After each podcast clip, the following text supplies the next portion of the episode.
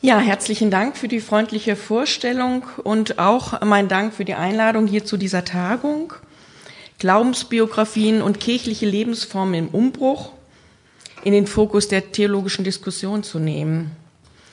Single, ein kirchlicher Nichtstatus der Vorläufigkeit. Mit dieser Thematik habe ich mich vor 15 Jahren in meiner Doktorarbeit auseinandergesetzt, in einer empirischen Interviewstudie. Es war für mich persönlich auch eine Herausforderung, mich jetzt eben nochmal an dieses Thema dran zu setzen und vor allem zu gucken, was sich denn in den letzten Jahren diesbezüglich verändert hat. Ein Single nimmt die Welt anders wahr als ein Mensch, der in einer Paarbeziehung lebt. Diese Einsicht war für mich vor 15 Jahren die Initialzündung, Singles zum Ausgangspunkt empirischer Forschung zu machen. Der Blick und die Zugänge auf das Leben sind aus dem weit vertrauten und vordefinierten Hafen des Paares oder dem in der Regel sicherten und behüteten Nest der Familie grundlegend andere. Für das Leben für Singles existieren bislang, bislang weitaus weniger Strukturen und Regeln. Dies trifft auch auf den kirchlichen Kontext zu, in dem zum Beispiel die Sakramente als lebensbegleitende Heilsereignisse das Leben strukturieren. Für alleinlebende Menschen gibt es nach der Firmung, wenn man genau hinschaut, eigentlich nur noch die Beerdigung. Singles bilden eine gesellschaftliche Gruppe, die bisher eher wenig in das theologische und kirchliche Blickfeld fielen. Diese Diagnose, die ich vor 15 Jahren getroffen habe, stimmt leider bis heute immer noch. Nach meinen aktuellen Recherchen gibt es einige vielversprechende Initiativen, vorwiegend aber in den Großstädten, von der katholischen, auch von der evangelischen Kirche.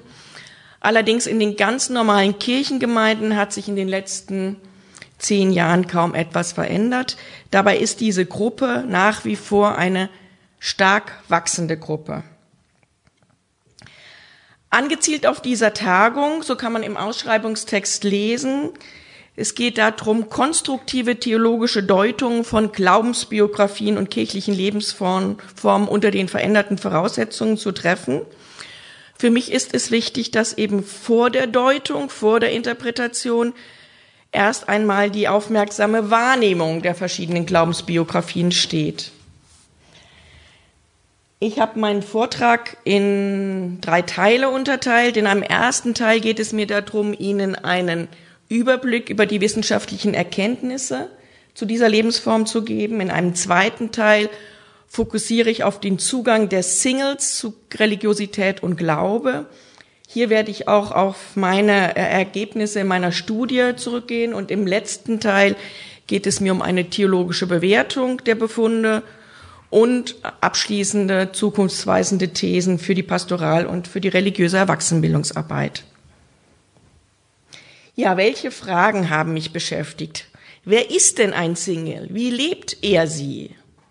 Was unterscheidet Singles von anderen Menschen? Wie gestaltet ein Single sein Leben? Welches sind die spezifischen Risiken des Alleinlebens? Welche besonderen Kompetenzen bildet diese Gruppe aus? Und natürlich als Theologin interessierte mich natürlich auch dann im zweiten Teil, welchen Zugang diese zu Glauben und zu Kirche haben. Ich starte mit einem historischen Rückblick. Es gab immer schon Menschen, die nicht verheiratet waren. Das allein Wohnen allerdings bildete bis in die Mitte des 19. Jahrhunderts eine Ausnahme, die entweder aufgrund von Notsituationen oder als religiöses Einsiedlertum gelebt wurde. Anfang des 20. Jahrhunderts wurde ein Alleinwohnen für Vermögende möglich. Dabei war es für Männer sehr viel früher gesellschaftlich möglich und auch akzeptiert als für Frauen und symbolisierte auch etwas anderes.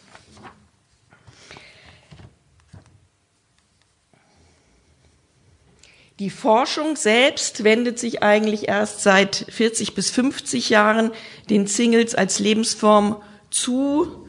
Der Begriff Single kommt aus den frühen 70er Jahren aus der USA nach Deutschland Und zu Beginn des 20. Jahrhunderts kann man sagen, haben sich in der westlichen Welt neben der Familie weitere Lebensformen herausgebildet, ähm, die man auch als nicht konventionelle Lebensformen beschreibt. Das sind eben nicht eheliche Partnerschaften, homosexuelle Paare, Alleinerziehende, Mehrelternfamilien und eben auch Singles. Spannend ist, dass es zu einem Wandel von heterogenen Lebensformen, also der bürgerlichen Großfamilie, in der Menschen ganz unterschiedlichen Alters, Bildung, Familienstands, Rollen integriert werden, hin zu homogenen Lebensformen und Milieus äh, find, stattfindet. Lebensformen haben sich auf die verschiedenen, sehr individuellen Bedürfnislagen, Beziehungsformen, ökonomischen und strukturellen Erfordernisse spezialisiert. Eine Vielfalt an familiären Lebensformen ist dabei, das hatte ich ja schon gesagt, historisch gar nicht ungewöhnlich. Neu aber sind oft nicht die Lebensformen, sondern ihre Zahl, ihre Entstehungsbedingungen und ihre gesellschaftliche Akzeptanz. Historisch einmalig sind zudem die geringe Permanenz von neuen Lebensformen und der häufige Wechsel. Die Lebensform Single wird oft als Übergangsphase gelebt. Sie ist typisch vor der Gründung einer Familie, in den Phasen der Trennung und in jüngeren Jahren. Versteht man die Option des Alleinlebens als Grundvoraussetzung, dass vielfältige Lebensformen möglich geworden sind und das Alleinleben als eine Übergangsphase zu alternativen gemeinschaftlichen Lebensformen, könnte man die Lebensform Single auch als pluralitätsproduktiv begreifen.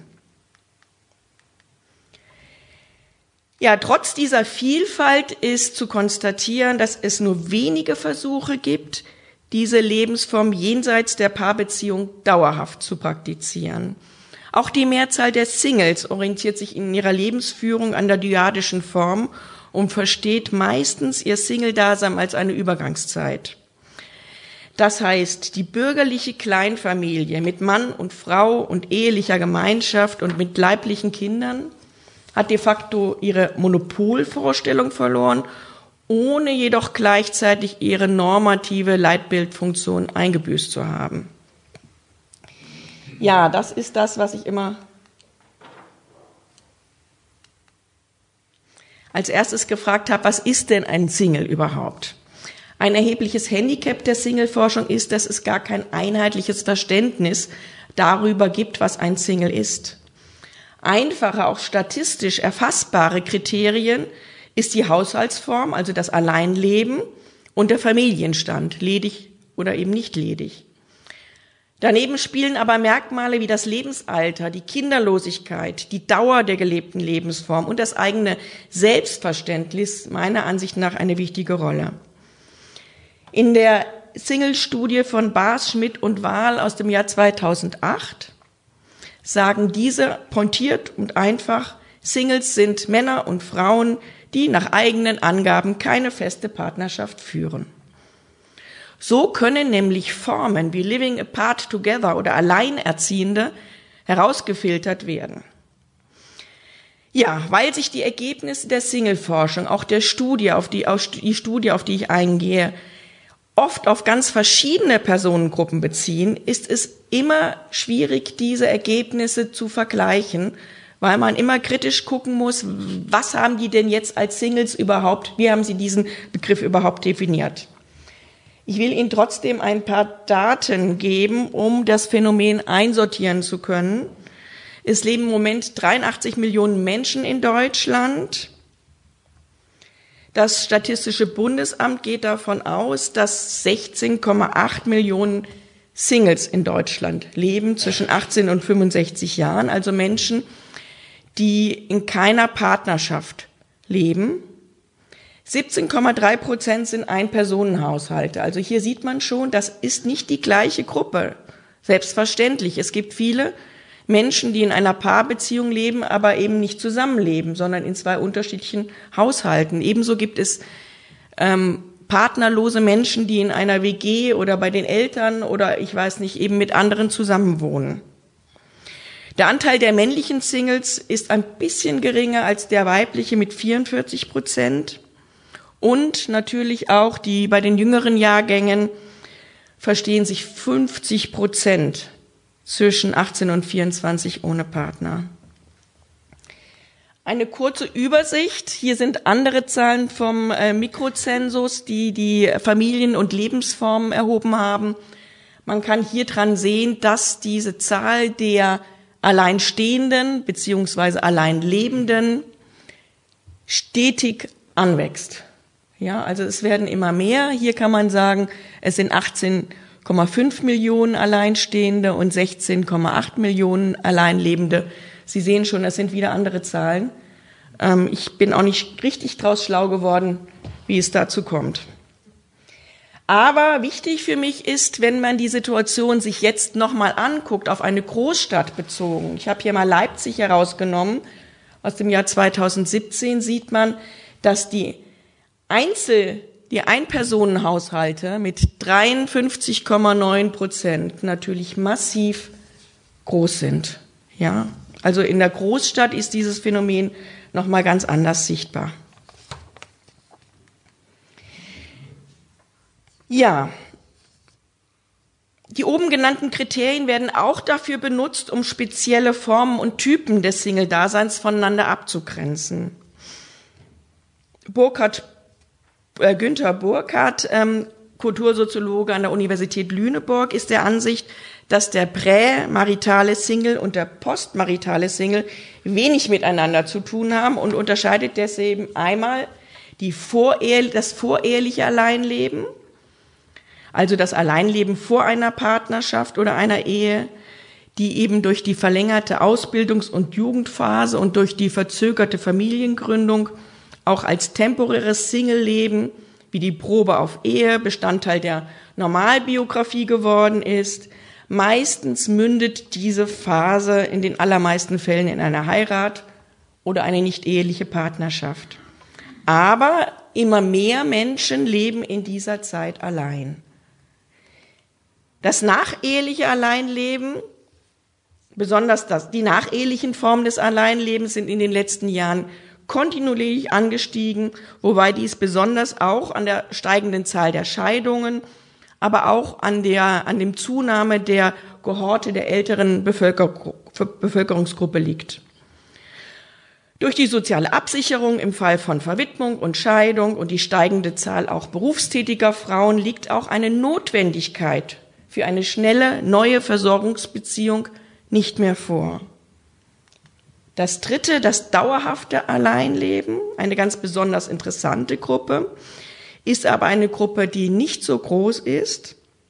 Hier gibt es wenig Aufschlüsse daraus, was mit dieser Gruppe ist. 1995 hat Hadil gesagt, erhoben, auch aus verschiedenen Statistiken, hat gesagt, es gibt 13 Millionen Alleinlebende, die dauerhaft allein leben. Ja, wir hatten vorhin 18 Millionen. Er sagt, 13 Millionen sind dauerhaft alleinlebend. Ja, eine zweite Typologie von Eva Jegi, österreichische Psychologin und Psychoanalytikerin, konzentrierte sich auf die Motive der Lebensführung als Single und unterscheidet wie folgt. Die Vorsichtigen haben das Leben in einer Partnerschaft bereits kennengelernt und wissen, was sie verloren bzw. gewonnen haben. Sie haben sich vom traditionellen Ehedasein befreit und sind sich nun ihrer Eigenverantwortung für sich selbst bewusst. Sie kommen eventuell nach anfänglichen Schwierigkeiten ganz gut mit sich alleine zurecht. Die Hoffenden haben kurze oder gar keine Partnerschaftserfahrung und befinden sich in einer Art Wartesaalposition. Sie wollen die Bürde der Alleinverantwortung loswerden und warten sehnsuchtsvoll auf den idealen Partner, die ideale Partnerin. Ja, und auch hier gibt es die Gruppe der Zufriedenen. Die Zufriedenen kennen keine Partnerschaft und bedauern das auch nicht. Sie sind mit sich selbst beschäftigt und genügen sich selbst. Sie haben diese Lebensform bewusst gewählt und sind sehr zufrieden damit. Eine letzte Typologie möchte ich Ihnen vorstellen von Heide Soltau. Sie verknüpft mehrere Kriterien.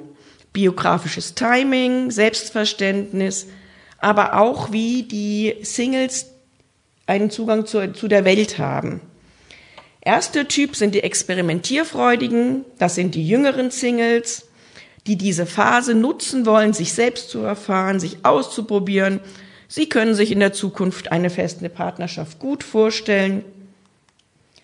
Das zweite sind die Auto Autonomisten. Sie sind schon etwas älter, haben bereits schlechte Erfahrungen mit Ehe und Partnerschaft gemacht und leben aus Überzeugung allein. Die Arbeit und die Selbstverwirklichung nehmen einen hohen Stellenwert ein. Sie sind aber auch offen auf Neues. Die Aussteigerinnen, dies sind vor allem Frauen, die ihren alten, biederen Lebensentwurf hinter sich gelassen haben und nun ein neues Leben beginnen wollen. Sie genießen ihr neues Leben und sind zufrieden damit. Die Unzufriedenen, die ebenfalls schlechte Ehe- und Partnerschaftserfahrungen gemacht haben, sind trotzdem auf der Suche nach dem idealen Lebenspartner. Sie wollen nicht allein leben und spüren auch eine innerliche Leere, warten auf eine Veränderung. Die Suchenden leben ebenfalls ungewollt allein, nutzen aber diese Zeit als eine Übergangsphase und für die eigene Entwicklung und Selbsterfahrung. Sie sind nicht völlig überzeugt vom Alleinleben, aber probieren vieles Neues aus. Und dann die letzte Gruppe, die Abgeklärten, die älteren Jahrgänge haben ein vorheriges Partnerschafts- oder Familienleben bereits abgeschlossen und wollen nun ihre Unabhängigkeit und Selbstständigkeit nicht mehr aufgeben. Sie wollen alleine bleiben und gestalten ihr Alleinsein auch kreativ und selbstbestimmt. Sie sehen schon, das sind sehr, sehr unterschiedliche Typen, die natürlich hier karikiert und gezeichnet sind, aber die durchaus auch auf empirischen Daten beruhen. Ich finde es wichtig, diese Unterschiedlichkeit und Vielfalt in den Blick, im Blick zu behalten, wenn man von Singles spricht, beziehungsweise wenn man Singles gegenübertritt, dass man eben, ja genau, die Unterschiede wahrnimmt. Allerdings, und deswegen möchte ich jetzt nochmal verschiedene Merkmale von Singles betonen. Es gibt Merkmale, die auch diese unterschiedlichen Gruppen verbinden. Ja, ein Aspekt, hohe Bildung und hoher Stellenwert der Arbeit. Singles, die alleine wohnen und wirtschaften und die sich im mittleren Lebensalter befinden, haben durchschnittlich einen höheren Bildungs- und Ausbildungsstatus. Die höhere Bildung fällt in besonderem Maße bei Frauen ins Auge. Der Bildungsvorsprung der Singlefrauen vor den gleichaltrig verheirateten Frauen ist groß. Sie haben auch eine höhere Bildung als die alleinwohnenden Männer. Als Unterscheidungsmerkmal zu den nicht alleinwohnenden fällt außerdem der höhere Bildungsstand der Eltern auf. Mütter von weiblichen Alleinwohnenden haben auffällig häufig eine höhere Bildung und sind berufstätig gewesen. Alleinwohnende müssen sich selbst finanzieren, selbst versorgen. Daraus folgt, dass sie häufiger erwerbstätig sind als nicht Alleinwohnende, aber auch häufiger erwerbslos. Sie sind nur sehr selten Teilzeit erwerbstätig. Die eigene Wohnung spielt bei Alleinlebenden eine große Rolle. Sie nehmen oft in den Großstädten guten Wohnraum in Beschlag, die Wohnung selbst wird als ein Ort der Freiheit und der Ungebundenheit erlebt. Jägi entdeckt, dass bei partnerlos allein lebende Menschen die Wohnung als Ausdehnung der eigenen Person, als Spiegelbild der Seele erlebt wird. Ja, auch ganz interessant, das Bett in Single-Haushalten ist erstaunlicherweise nicht ein Symbol für den abwesenden Partner oder die Partnerin, sondern ein Symbol für die eigene Freiheit und für den eigenen Rückzug. Natürlich ist die Wohnung auch ein Ort, an dem man sich pausenlos gegen die drohende Antriebslosigkeit und das Gefühl der Einsamkeit ankämpfen muss. In ihm wird die fehlende Eingebundenheit, die in einem dichten häuslichen Beziehungsrahmen äh, besteht, bewusst, dass das fehlt. Es gibt noch ein ganz kurioses Phänomen. Alleinlebende haben erstaunlich große Küchen und Tische ja, Also sie haben ein gro große Küchentische, obwohl sie alleine leben, weil sie immer einen Platz haben wollen für den Fall, dass jemand sie besuchen kommt. Ja. Dritter Punkt, vielfältige soziale Kontakte. Tatsächlich haben Alleinwohnende weniger familiäre und nachbarschaftliche Kontakte. Der Mangel einer engen, dauerhaften Beziehung, sei es zu der Familie oder zu einem Partner, wird bei Singles allerdings durch eine Vielzahl von vorübergehenden Kontakten und beständigen Freundschaften kompensiert. Soziale Netzwerke außerhalb des Haushaltes übernehmen die Funktion sozialer Unterstützung. Da Freundschaften bei Alleinlebenden weder erotisch noch institutionell abgesichert sind, werden die Beziehungen aus eigener Anstrengung hergestellt, gepflegt und aufrechterhalten. Singles investieren viel Arbeit in ihre Beziehungen. Und ihre Bedürfnisse und Interessen verteilen sie dabei auf mehrere Menschen. Also jeder Freund, jede Freundin ist für etwas anderes zuständig.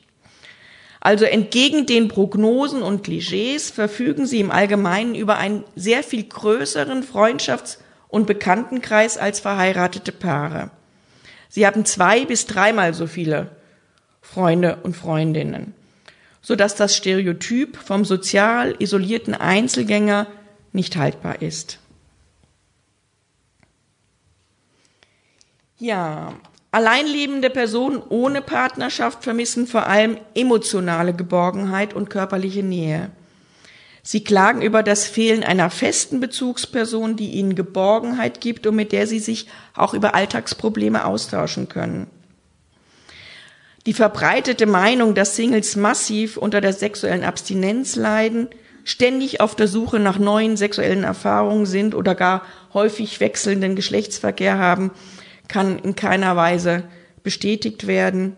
Hier sind die Ambivalenzen sichtbar des Alleinlebens. Singles sind hin und her gerissen zwischen Freiheitsstreben und Bindungsangst, zwischen Sehnsucht nach Geborgenheit, aber gleichzeitig auch Angst vor einer festen Bindung. Singles verbringen viel Zeit allein. Sie müssen lernen, allein zurechtzukommen und auch Zeiten des Alleinseins und der Einsamkeit zu durchleben. Während Einsamkeit mehr eine innere Befindlichkeit beschreibt, bezieht sich das Alleinsein eher auf eine äußerliche Situation. Also Menschen können sich einsam fühlen, ohne auch tatsächlich allein zu sein. Und sie können allein sein, ohne sich einsam zu fühlen. Neigen Alleinwohnende eher zu Einsamkeit und Depressionen? Empirisch nachzuweisen ist, dass besonders der Sonntag ein Ort der Einsamkeit ist und Singles an diesem Tag eine geringere Lebensqualität haben. Unter Einsamkeit leben vor allem auch alleinlebende ältere Männer. Andere Studien zeigen, dass Einsamkeit oft auch eine vorübergehende Stimmung ist.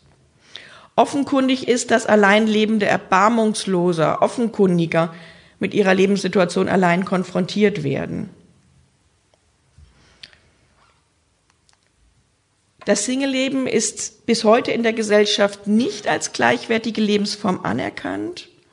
Alleinlebende, besonders kinderlose Frauen sind nach wie vor mit Vorurteilen, negativen Stereotypen und einem ständigen Rechtfertigungsdruck ausgesetzt. Sie werden einerseits beneidet um ihre vermutete größere Selbstständigkeit, um ihre Unabhängigkeit, um ihr großes Freizeitbudget Andererseits wird ihnen soziale Verantwortungslosigkeit und Beziehungsunfähigkeit zugeschrieben. Besonders kinderlose Singlefrauen begegnen in ihrem Alltag immer wieder den erhobenen Zeigefinger der Gesellschaft, der ihnen vor Augen führt, dass sie eben von der Norm der Gesellschaft abweichen. Kaufmann benennt verschiedene Orten des Unbehagens, an denen die Konfrontation mit der paar- und familienzentrierten Gesellschaft unumgänglich ist. Das ist der Sonntag, das sind Restaurants, das ist das Theater, das sind Feste, die gefeiert werden und ich denke auch, es ist die Kirche und die Gemeinde. Letzter Punkt, offen für die Zukunft zu sein, ist ein spezifisches Lebensmotto der Single. Für, für Singles gibt es nicht die Zukunft, sondern es gibt viele mögliche Zukünfte. Sie müssen sich damit arrangieren, mit dieser Unsicherheit und Offenheit zu leben. Singles stehen immer wieder an Kreuzungen, an denen sie die Wahl zwischen unterschiedlichen Wegen haben. Sie sind offen für eine neue Partnerschaft und damit offen für die damit einhergehende ganz radikale Veränderung in ihrem Lebensentwurf. Für heterosexuell orientierte Frauen wird zudem, je älter sie werden und je länger sie allein leben, es rein statistisch immer unwahrscheinlicher, dass sie einen Partner finden. Singles haben kaum konkrete Vorstellungen von ihrem Leben im Alter. Jege hat herausgefunden, Zukunft scheint offensichtlich lebendiger zu werden, wenn man sie zu zweit lebt, wenn man eine Familie hat. Erst im gemeinsamen Ausmalen und Bereden gewinnen Pläne Konturen. Single haben kaum Vorbilder, Lebensmuster oder Traditionen, an denen sie sich orientieren können. Während die einen die Vorstellung von der Zukunft verdrängen, wirkt bei den anderen die Zukunft sehr beängstigend. Ja, jetzt muss ich mal gucken. Jetzt überspringe ich was. Ich wollte noch was zu der geschlechtsspezifischen Perspektive sagen. Ähm, das überspringe ich jetzt. Was zu männlichen Singles. Ich komme jetzt zur Religion und Religiosität. Bis heute gibt es wenige Erkenntnisse, welche spezifischen Bedürfnisse oder Kompetenzen Single ausbilden und wie diese zu Kirche und Religion stehen. Es gibt eine Fragebogenuntersuchung von Hadil 1995 wo deutlich wird, dass Singles eher kirchenkritisch sind, dass sie eher ähm, sich abwenden von Kirche, dass sie sich wenig gläubig verstehen. Aber das waren eben nur einzelne Fragen in einer Fragebogenuntersuchung. Es gab 1994 eine Studie von Frau Liebau, die ähm, Interviews geführt hat mit Alleinlebenden, die ein Konzept entwickeln wollte, ein seelsorgisches Konzept für Singles. Liebaus These ist, dass jegliche Form des Alleinlebens eine Verlusterfahrung als Ursache hat, entweder in Form einer Trennung, eines Todes oder einer vermissten Partnerschaft. Ihr ging es darum, in Interviews mit Alleinlebenden herauszukriegen, welche Bedürfnisse sie haben und sie dann in diesem Prozess seelsorgerisch auch zu begleiten. Ja, jetzt komme ich zu meiner eigenen Erfahrung, äh, Studie, eine Interviewstudie mit Singlefrauen. Ich habe acht Singlefrauen interviewt in, in zwei hintereinander geschalteten Interviews, erzählgenerierend, äh, mir ging es darum, herauszufinden, wie diese Single-Frauen ihr Leben gestalten. Also ich bin offen an ihr Leben drangegangen und bin erst in einem zweiten Schritt dann fokussierter drangegangen, wo und welche Formen von Religiosität und Glaube ich ähm, dort finde. Meine Ergebnisse will ich ganz kurz in Thesen, ups. Ja, durch die ähm, qualitative Studie konnte ich ja auf die Selbstaussage der Single vertrauen. Singles sind für mich Personen, also die Single-Gruppe habe ich den Fokus genommen, die eben nicht in einer festen Partnerschaft leben und auch keine Kinder haben, weil ich denke, das ist eben einfach auch eine, eine neue Lebensform. Ja, religiöse Aufgeschlossenheit ist ein Ergebnis. Alle befragten Singlefrauen zeigten eine allgemeine religiöse Auf Ansprechbarkeit und Offenheit gegenüber religiösen Fragen und Praxisformen. Sie haben eine Vielfalt an religiösen und quasi religiösen Ausdrucksformen in ihren Alltag integriert. Regelmäßige Meditationen, alltägliche Zwiesprache mit Gott während Spaziergängen, Diskussion über religiöse Fragen – regelmäßige Besuche der, der von Kirchenräumen, also ganz unterschiedlich. Allerdings unterschiedliche Fragmente christlicher, buddhistischer und säkularisierter Religiosität können in dem Leben der Single-Frauen aufgezeigt werden. Sie existieren teilweise nebeneinander, ohne dass diese unterschiedlichen Formen für die Frauen selbst ein Problem stattfinden. Ja, ein Beispiel.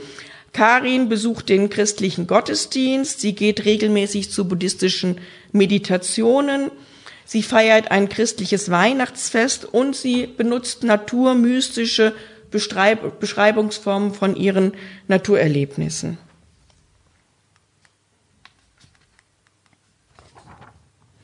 Singles haben einen starken Wunsch nach Autonomie, auch in religiösen Dingen. Ihre religiösen Praxisformen kann man dann als eine gestaltete, hochreflexive Beziehung zu sich selbst bezeichnen. Also die Meditationen für sich allein, das Tagebuch schreiben, das Verweilen im Bett.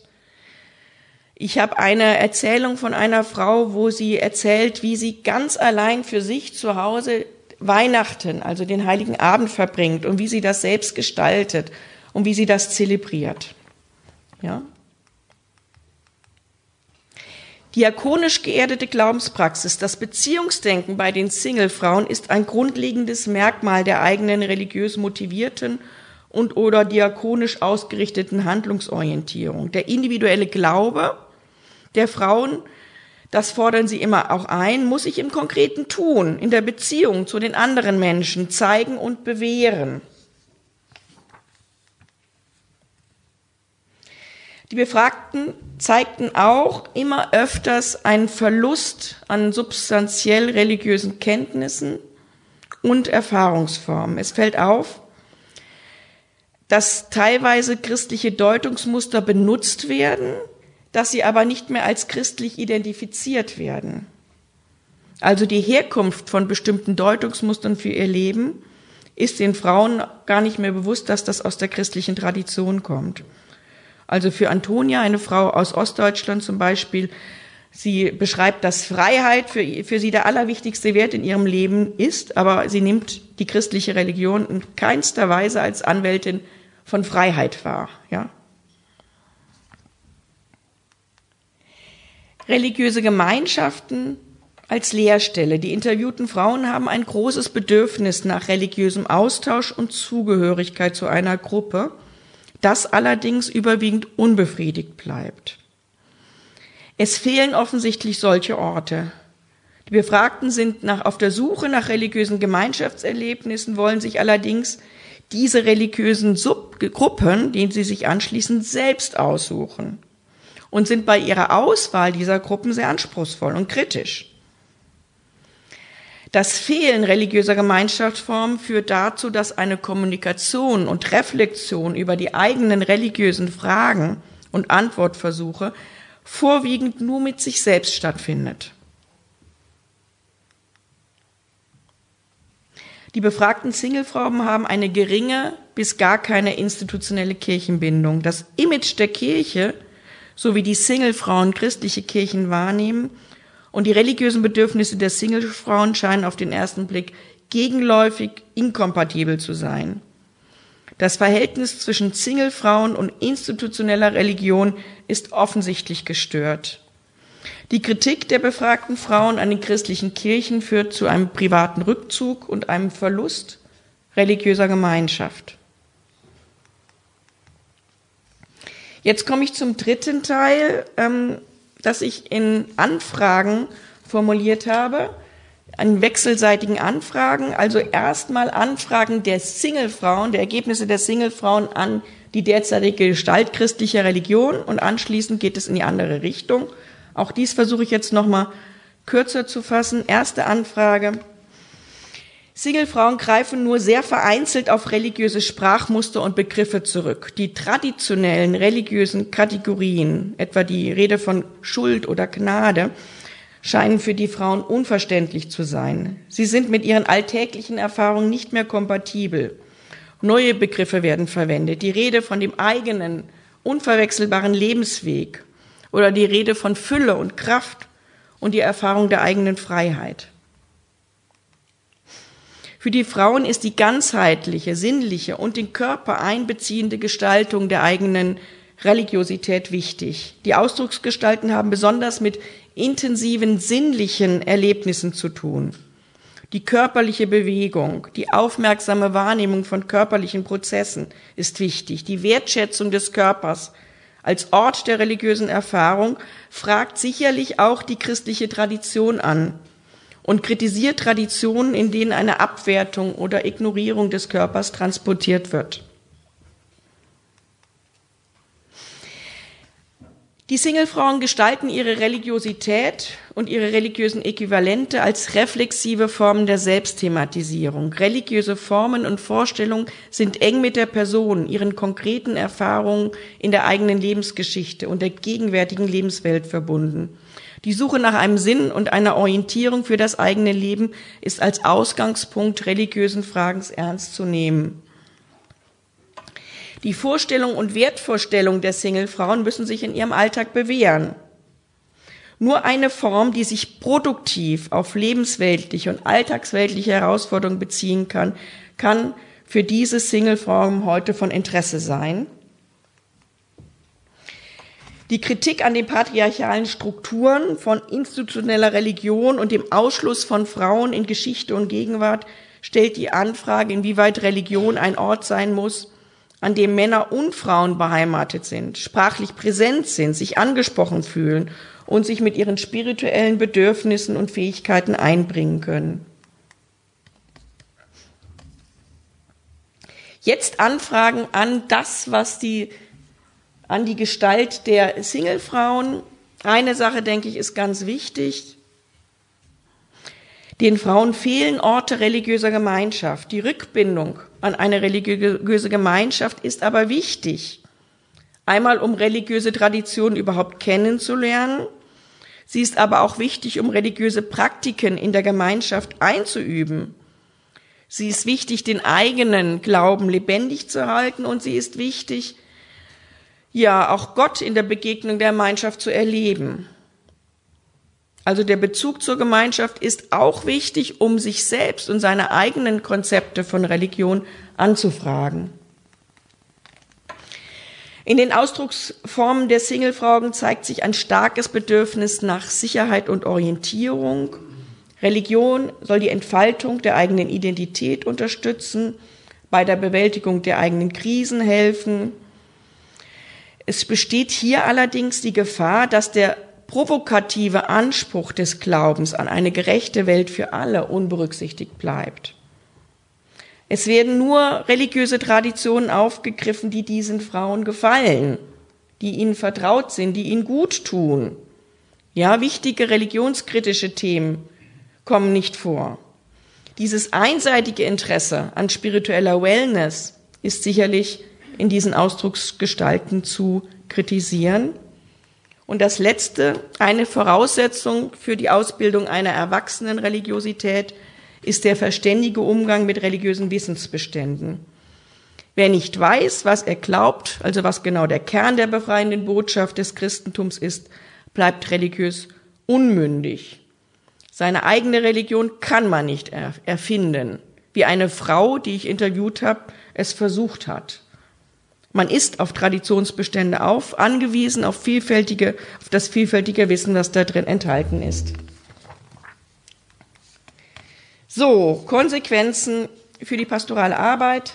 Erstens, wichtig ist eine differenzierte Wahrnehmung der verschiedenen Singles mit ihren unterschiedlichen Lebensgewohnheiten, Bedürfnissen und Lebensperspektiven.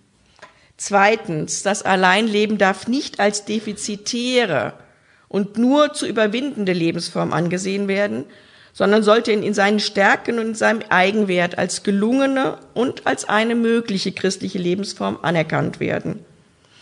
Bei kirchlichen Hochzeiten und Liturgien erhält man den Eindruck, dass man nur als Paar glücklich sein kann und das Leben in christlicher Sicht nur zu zweit gelingen kann.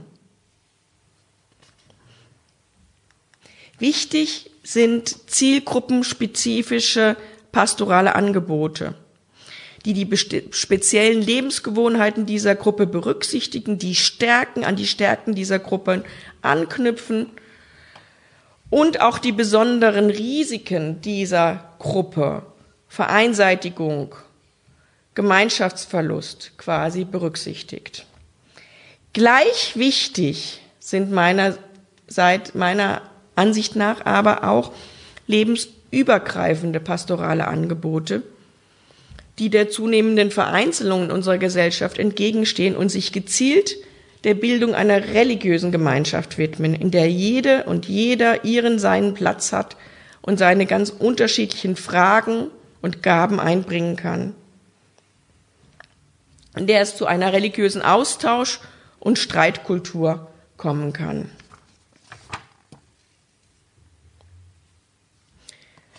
Bei der Konzeptionierung ähm, religiöser Erwachsenenarbeit und pastoraler Arbeit muss die Barriere zwischen Kirche und Singles Beachtung finden. Das negative Image und die ablehnende Einstellung gegenüber kirchlicher Präsenz kann einen unbeschwerten Zugang zu kirchlichen Angeboten erschweren bis zu verhindern. Ich bin der Meinung, dass wir neue Wege, attraktive Wege finden müssen, um diese eher kirchenferne Zielgruppe zu erreichen. Und dies kann sicherlich nur geschehen, wenn das Singlewesen nicht als defizitär und zu überwindende Lebensform angesehen wird, sondern in seinen Stärken und in seinem Eigenwert als gelungene und als eine mögliche christliche Lebensform wahrgenommen wird. Ich danke für Ihre Aufmerksamkeit.